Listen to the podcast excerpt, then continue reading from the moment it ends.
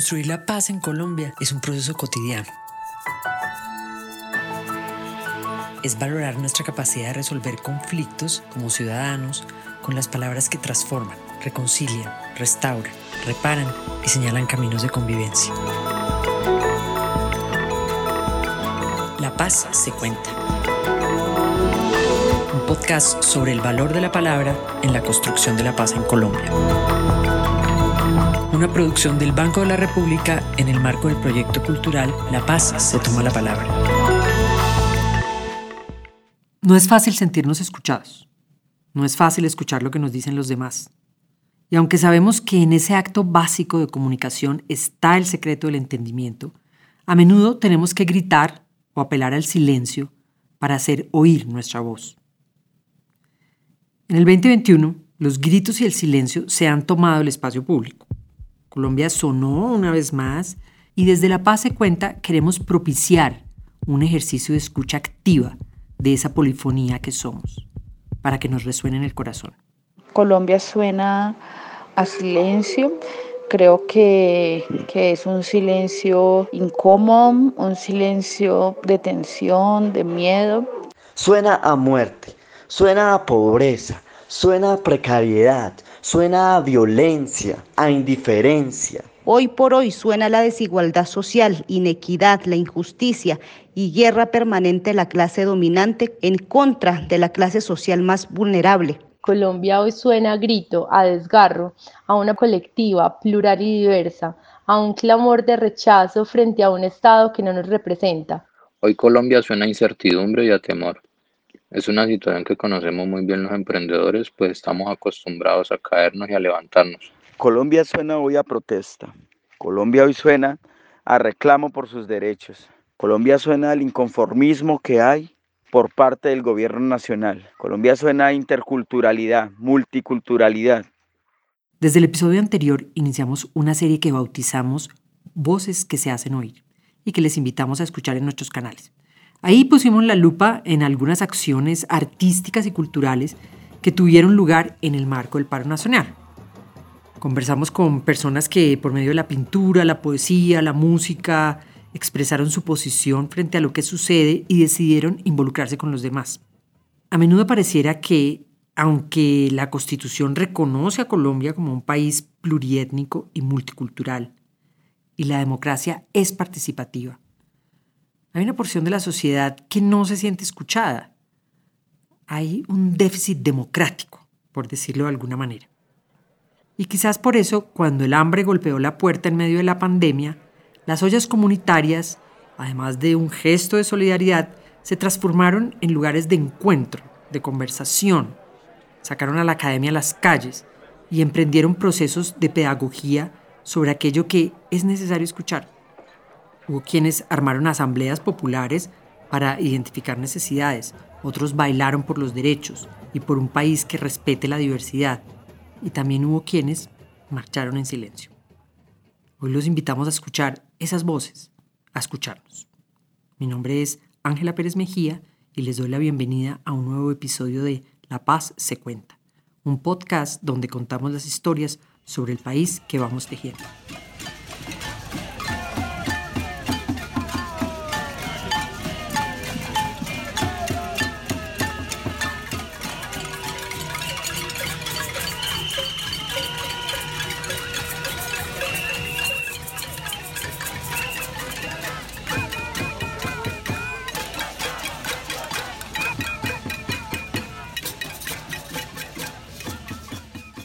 El periodismo nunca es una tarea fácil. Y en una situación como la que se ha vivido en Colombia, el libre ejercicio de contar lo que está pasando se dificulta aún más. Esto fue lo que hizo que Cindy Muñoz decidiera poner su cámara y su esfuerzo al servicio de contar lo que estaba sucediendo desde la ciudad de Cali. Hola, mi nombre es Cindy Muñoz, yo soy fotógrafa, artista autodidacta, madre y estudiante de filosofía. Me encuentro ubicada muy cerca al punto de Puerto Resistencia y desde el principio del paro he estado colaborando con fotografía, gestando redes de comunicación y ayudando pues a visibilizar e incluso a recaudar fondos. Cindy piensa que contar historias con las imágenes es necesario necesario para entender la coyuntura que vivimos y además es un material para construir memoria. Una de las cosas claves que hemos hecho desde el principio es pasarnos información, videos, textos, alarmas de urgencia y compartirlas con personas que están por fuera del país para si la pueden guardar y en el futuro puede llegar a ser necesaria como un archivo de la memoria digital, ya que ante la censura y casos que nos han contado de Chile y Bolivia que han desaparecido información, decidimos como, como tratar de, de compartir y que con personas que estén en otros lugares nos ayuden a guardarlo.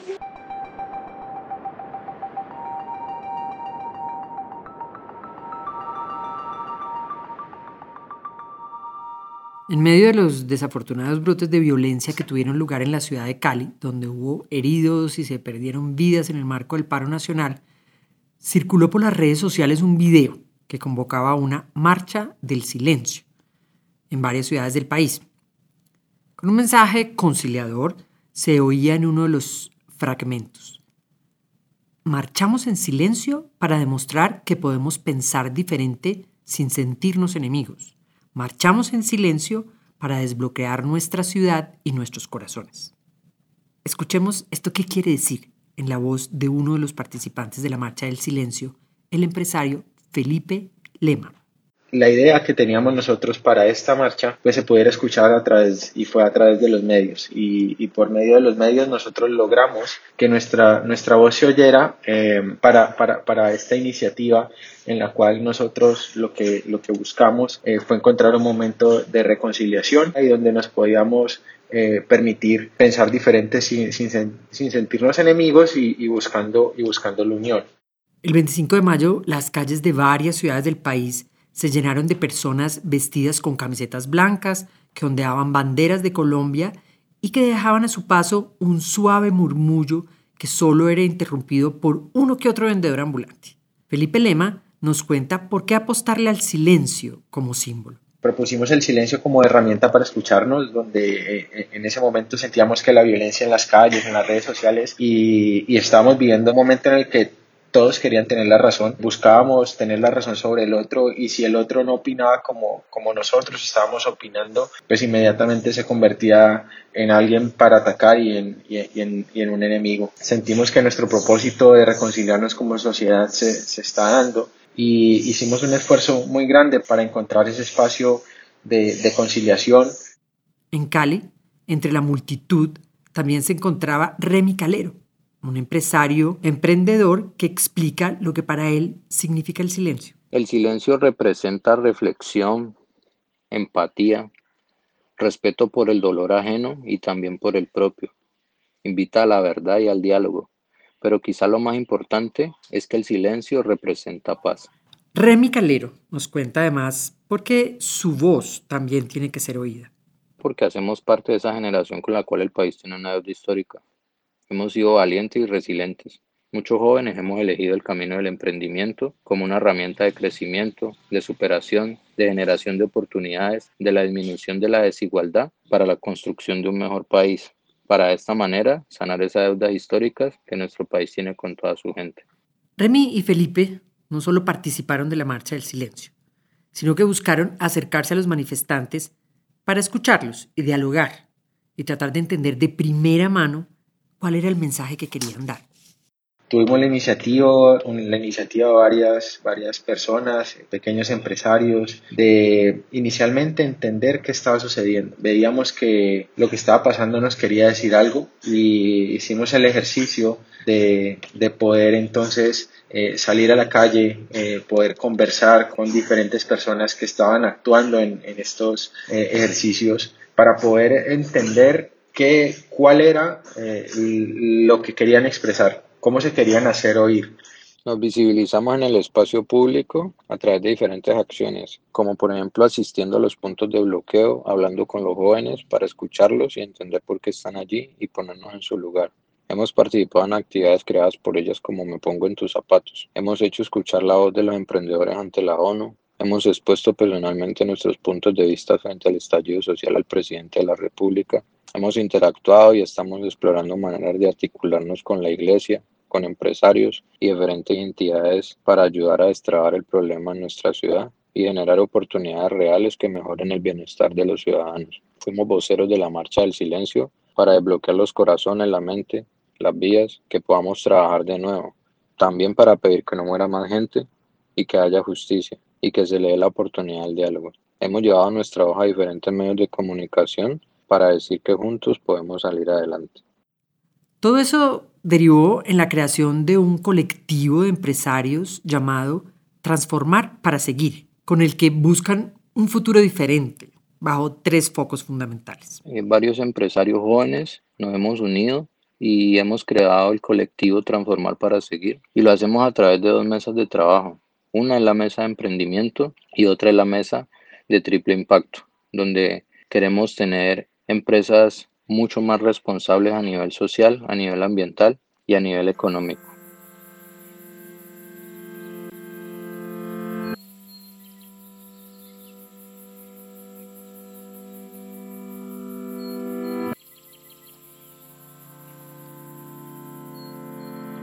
En el marco del paro nacional, una de las cuadras de la carrera séptima en Bogotá, de repente se transformó en una avenida de brillo y color.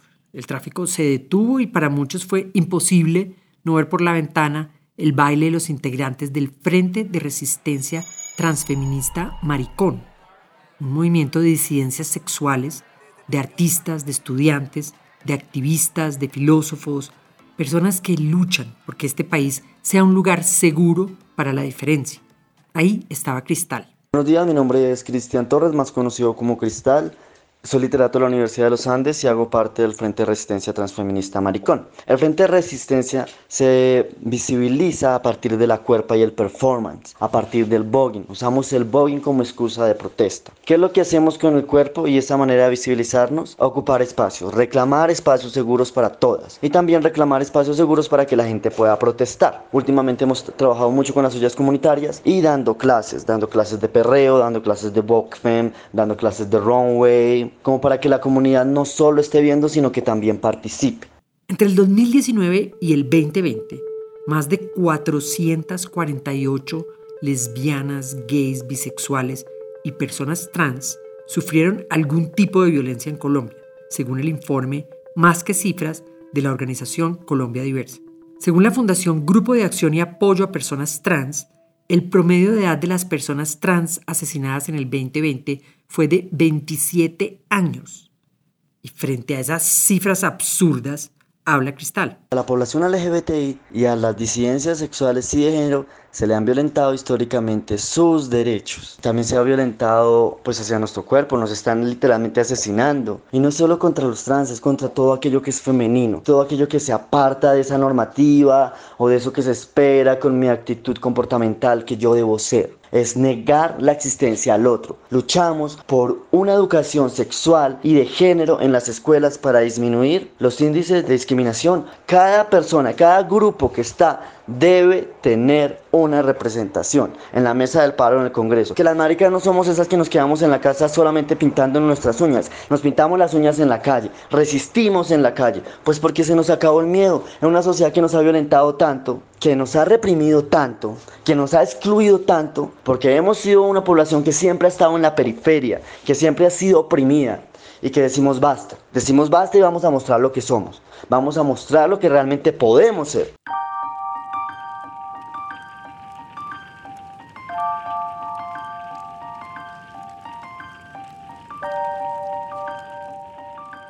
Muchos trans y muchas mujeres, al no conseguir empleo, terminan ejerciendo el trabajo sexual.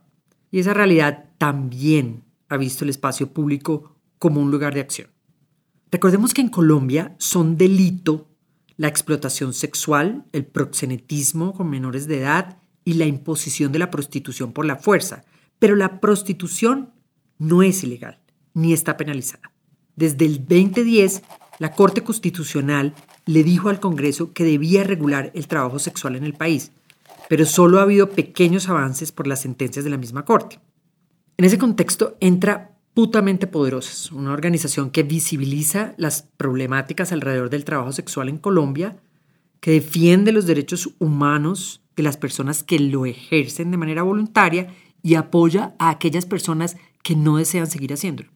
Hola, yo soy Melissa Toro, activista, directora de la organización Putamente Poderosas. Putamente Poderosas es una organización que visibiliza las problemáticas del trabajo sexual en Colombia. Nosotras velamos por los derechos humanos y fundamentales de las trabajadoras sexuales. Básicamente, Putamente Poderosas es un puente entre las trabajadoras sexuales, el Estado y la ciudadanía. Escuchemos a Melissa. Putamente Poderosas no habla por las putas. Nosotras escuchamos a las trabajadoras sexuales y hacemos un trabajo pedagógico con ellas para que entiendan que tienen derechos fundamentales que deben ser garantizados. Luego amplificamos sus voces para que la ciudadanía conozca estas realidades que finalmente hablan de un Estado colombiano que es ausente y negligente. Putamente Poderosas es una plataforma que conecta a las trabajadoras sexuales, a la ciudadanía y al Estado para lograr una transformación social y política. Y así se manifiestan en las calles y en los muros. Nos visibilizamos en el espacio público a partir de campañas, cartelismos, acciones simbólicas. En Putamente le hemos apostado a una comunicación desde el espacio público y con un fuerte componente estético. Es a través del arte y la cultura que sacudimos, incomodamos y llenamos los muros de todo aquello que la sociedad quiere esconder debajo del tapete.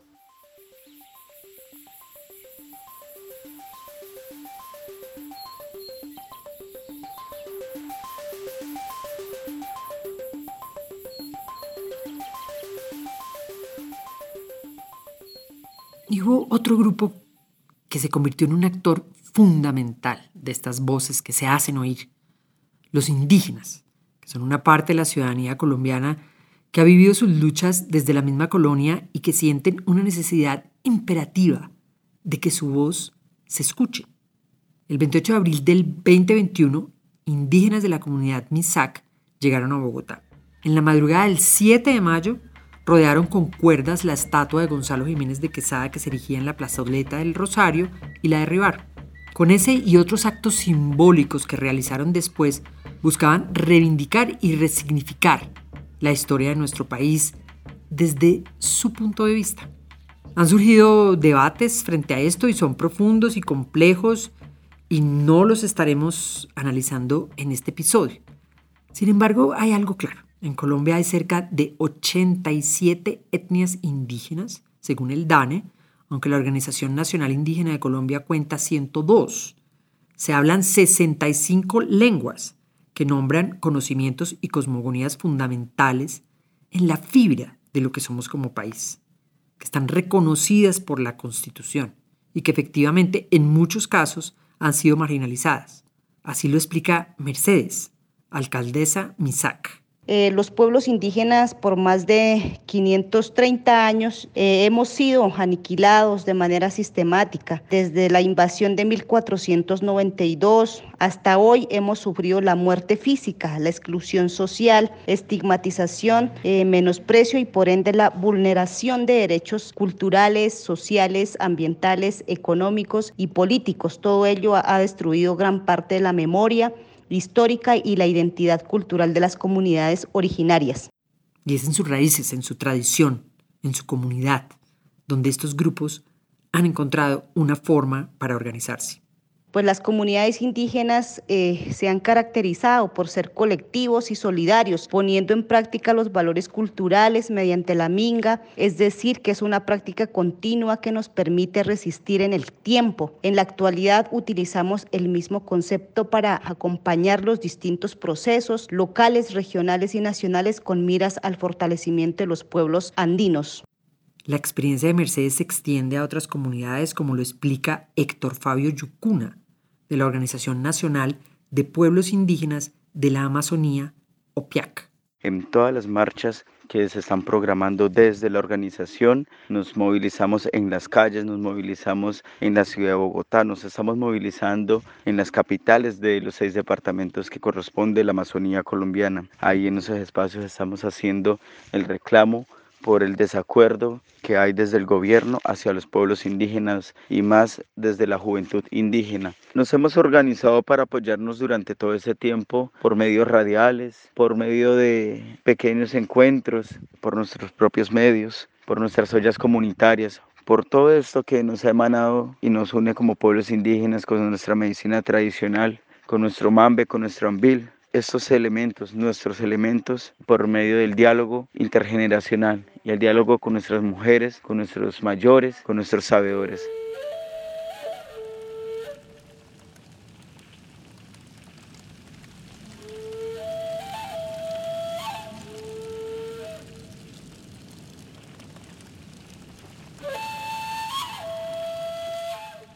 Escuchamos una amplia polifonía de voces y es difícil saber qué va a pasar. Para Cindy en este momento estamos como en un paréntesis. Como ese punto de pausa entre algo que pasó muy fuerte y algo que no sabemos qué es. Y bueno, es un silencio eh, que puede llegar a seguir permitiendo violencias mucho más grandes y fuertes. Pero para otros como Felipe, estamos en un momento de esperanza. Bueno, nosotros somos muy positivos. Creemos que estos momentos de crisis se, se, pueden sacar grandes oportunidades. Creo que lo que ha pasado nos puso de cerca una realidad que nosotros ya conocíamos, pero que debíamos trabajar o que teníamos de pronto unos, unos grandes pendientes. Reivindicarnos como sociedad, reconciliarnos. Y para otros como Mercedes, estamos ante un punto clave de una lucha por la armonía bien importante, el gran territorio Colombia de nuestros antepasados con una memoria por reivindicar las luchas y las resistencias ante el poder invasor. Colombia debe ser equilibrada por una propuesta alternativa que busca sanar la Pachamama. Por ello creemos que los pueblos indígenas podemos construir desde la parte espiritualidad y lo cultural a ese equilibrio en la búsqueda de la paz en todos los aspectos a través del buen vivir y a través de armonizar a nuestro país. Y en esta polifonía lo importante siempre va a ser saber escucharnos. Nuestra voz podría ser escuchada como una voz de reclamación, de fuego, de aliento, de revolución. ¿Por qué? Porque estamos cansados de la violencia. Estamos cansados de los asesinatos. Nuestra voz debe ser oída mediante los mecanismos de participación ciudadana, además de la generación y promoción de políticas públicas que estén alineadas a los planes de vida de los pueblos indígenas y a la cosmovisión propia de cada pueblo y con enfoque de género. Creo que es muy importante. Esto con el fin de reivindicar la fuerza de la mujer y el compromiso de la misma para la construcción de un país justo y equitativo.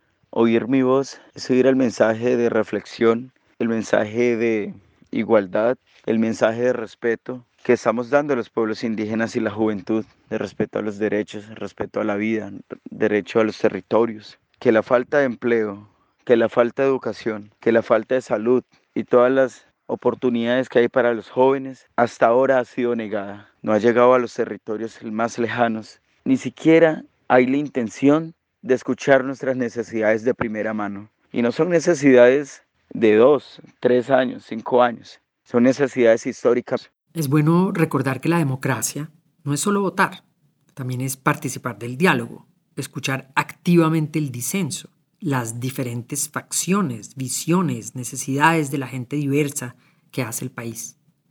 Y tal vez lo que une a todas las voces que han pasado por este episodio y por el anterior es que claman por saldar una deuda histórica de escucha activa, que señalan una necesidad de trabajar por un país donde escuchemos y nos sintamos escuchados. Solo así podremos seguir tejiendo comunidades.